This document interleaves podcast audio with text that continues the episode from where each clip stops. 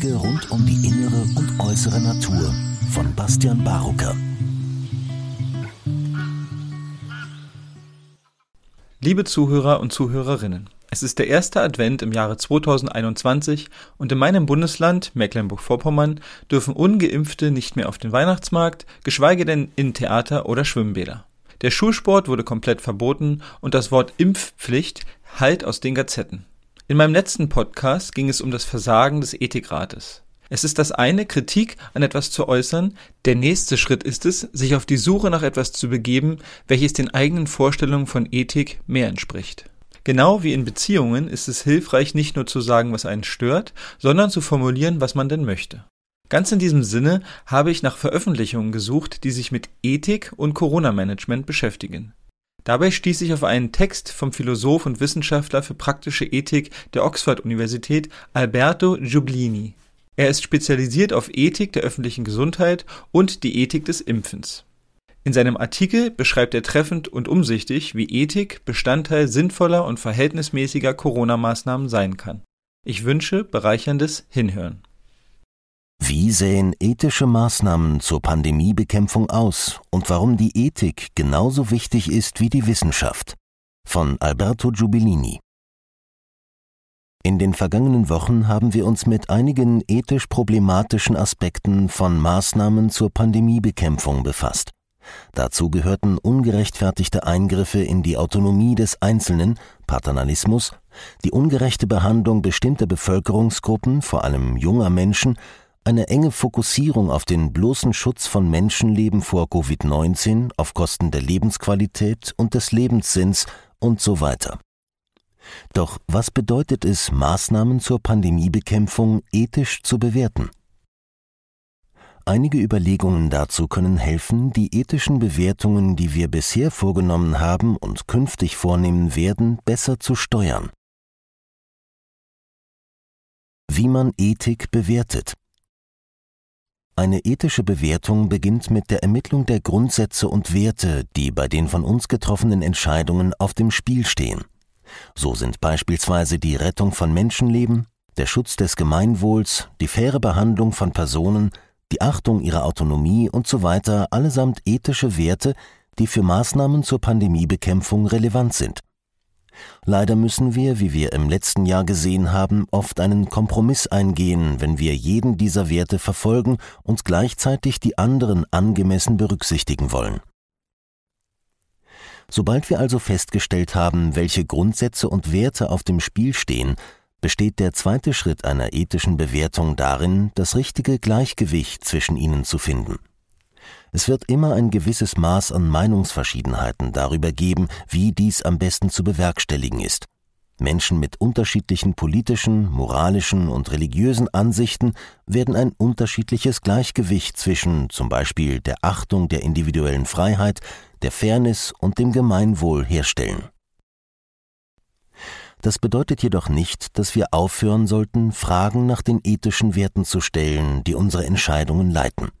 Im Gegenteil, Fragen zu stellen ist ein wichtiger Teil des Prozesses, der uns hilft, einander besser zu verstehen es bedeutet auch nicht, dass unsere Gefühle, Intuitionen und Emotionen das rationale Denken bei unseren Bemühungen um Fortschritte in der ethischen Reflexion ersetzen sollten.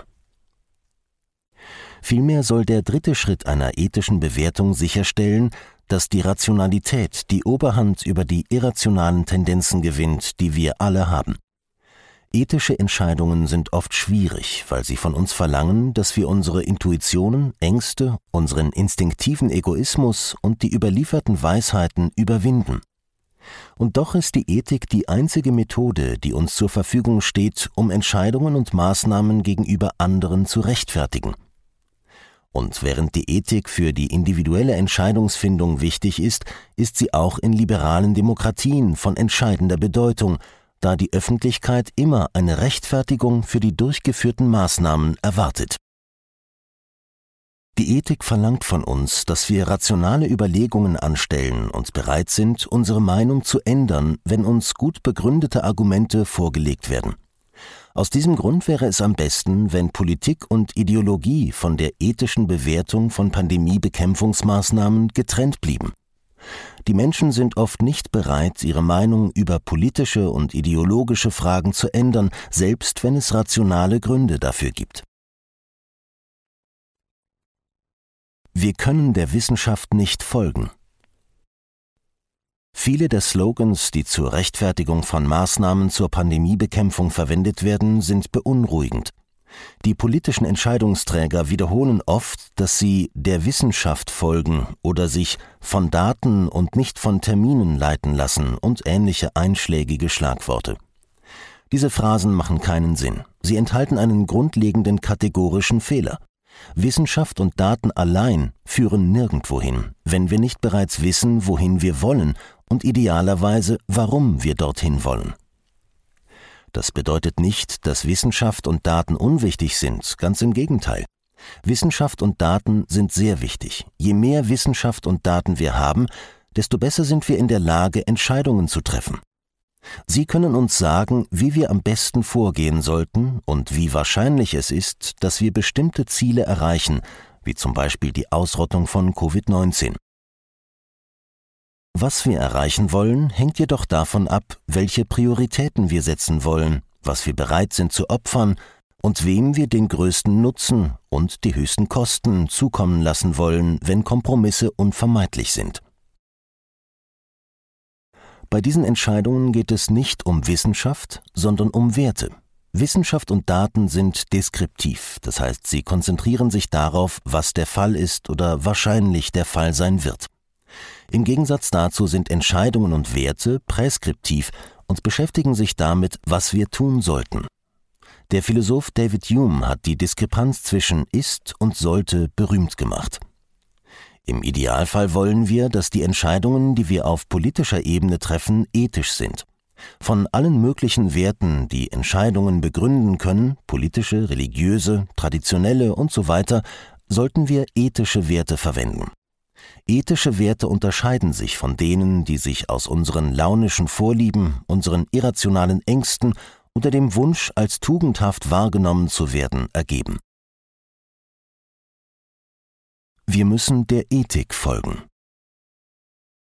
Was bedeutet es also, wenn Entscheidungen ethisch sind? Trotz der weit verbreiteten Meinungsverschiedenheiten in ethischen Fragen müssen einige rationale Standards und objektive Bedingungen erfüllt sein, damit Entscheidungen als ethisch gelten können, selbst wenn die Menschen sich nicht einig sind, wie sie zwischen verschiedenen Werten abwägen sollen. Eine Anforderung der Ethik ist, dass Entscheidungen unparteiisch sein müssen. Damit eine Entscheidung oder eine Politik ethisch ist, muss sie davon ausgehen, dass die Interessen aller beteiligten Personen gleichermaßen berücksichtigt werden müssen. Das bedeutet nicht unbedingt, dass jeder gleich behandelt werden sollte, meistens ist das sogar nicht der Fall. Es bedeutet aber, dass wir einen zwingenden Grund dafür brauchen, warum die Interessen bestimmter Personen oder bestimmter Gruppen in einer bestimmten Situation stärker berücksichtigt werden sollten als die Interessen anderer Personen und anderer Gruppen. So sollte beispielsweise davon ausgegangen werden, dass die Interessen junger Menschen und die Interessen älterer Menschen gleich wichtig sind, und wir sollten nicht davon ausgehen, dass die Interessen alter Bevölkerungsgruppen wichtiger sind, es sei denn, wir finden einen guten Grund dafür. Aber selbst wenn wir solche Gründe finden, sollten wir nicht vergessen, dass auch die Interessen anderer Menschen auf dem Spiel stehen und immer angemessen berücksichtigt werden sollten. So haben wir beispielsweise in der zweiten Woche erörtert, wie die Interessen der jungen Generation während dieser Pandemie nicht angemessen berücksichtigt wurden. Wir sollten dann überlegen, wie wir die verschiedenen Interessen in einer Weise gewichten können, die sich rational rechtfertigen lässt. Hier wird es wahrscheinlich zu ethischen Meinungsverschiedenheiten kommen. Unterschiedliche Ansätze die Kriterien für die Einstufung von Interessen sind unterschiedlich, und in der Tat dreht sich ein großer Teil der Moralphilosophie als akademische Disziplin darum, sie zu diskutieren. Wie bereits erwähnt, ist Unparteilichkeit der Schlüssel. Was bedeutet es also, Werte und Interessen unparteiisch zu bewerten? Nach einer kontraktualistischen Philosophie spiegeln unparteiische Entscheidungen wider, was rationale Menschen wählen würden, wenn sie nicht vorher wüssten, zu welcher Gruppe sie gehören und wie sie persönlich von der Entscheidung betroffen wären. Stellen Sie sich zum Beispiel ein hypothetisches Pandemieszenario ähnlich wie Covid-19 vor, bei dem Sie nicht wissen, ob Sie in diesem Szenario alt oder jung sind, in einem reichen oder einem Entwicklungsland leben, gesund oder krank sind und so weiter. Welche Politik wäre für uns hinter diesem Schleier der Unwissenheit, wie es der politische Philosoph John Rawls formulierte, rational zu wählen? Nach dem Utilitarismus bedeutet Unparteilichkeit, das kollektive Wohlergehen der gesamten Gemeinschaft zu maximieren, im Idealfall der globalen Gemeinschaft. Dieser Ansatz rechtfertigt es, bestimmten Personen gewisse Opfer aufzuerlegen, wenn der daraus resultierende Nutzen für alle anderen bedeutend genug ist, um diese Kosten zu überwiegen. Im Zusammenhang mit einer Pandemie bedeutet dies beispielsweise, dass wenn der Nutzen gezielter Schutzstrategien für die Allgemeinheit so groß ist, dass er die Kosten für diejenigen, die vorübergehend geschützt werden, überwiegt, diese Politik die ethisch gebotene ist. In diesem Fall geht es im Wesentlichen um empirische Fragen, das heißt um eine objektive Abschätzung von Kosten und Nutzen, wofür in der Tat Wissenschaft und Daten erforderlich sind. Bei deontologischen Ansätzen werden ethische Entscheidungen nach bestimmten vorrangigen Regeln getroffen, die fast nicht verhandelbar sind.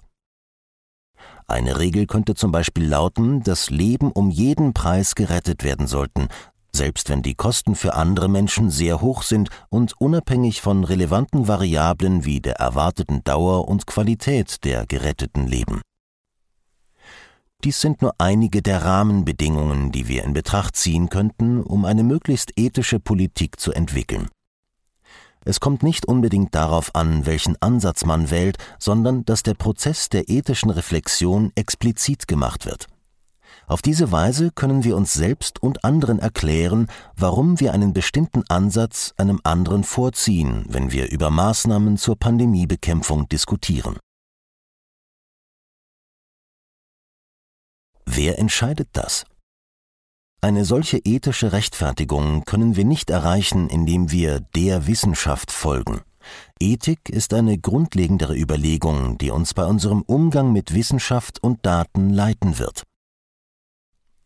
Wenn Experten in den Mainstream-Medien interviewt und um Ratschläge für Lockdowns oder andere Einschränkungen gebeten werden, sollten wir uns fragen, inwieweit ihr Fachwissen für ethische Entscheidungen relevant ist. Haben wir darüber nachgedacht, was wir eigentlich erreichen wollen und warum?